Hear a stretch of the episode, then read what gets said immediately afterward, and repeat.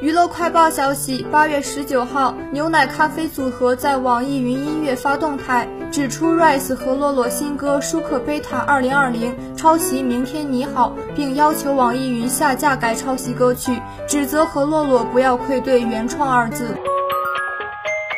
由赵一超执导、宋佳、袁弘领衔主演的都市情感喜剧《生活像阳光一样灿烂》接档三十而已，上周在东方卫视开播。该剧讲述冷面 HR 白灿烂宋佳氏与程序员赵阳光袁弘氏的婚后逗趣日常，聚焦夫妻间的情感问题，还涉及职场交锋、友情危机、家庭沟通等社会话题。剧中的白灿烂希望成为丁克一族，赵阳光却联手岳父岳母，旁敲侧击劝妻子生孩子。而白灿烂的闺蜜徐子彤、刘云氏为了满足大款男友的愿望，决定未婚先育。该剧播出一周，引发了。网友关于女性生育权的话题讨论。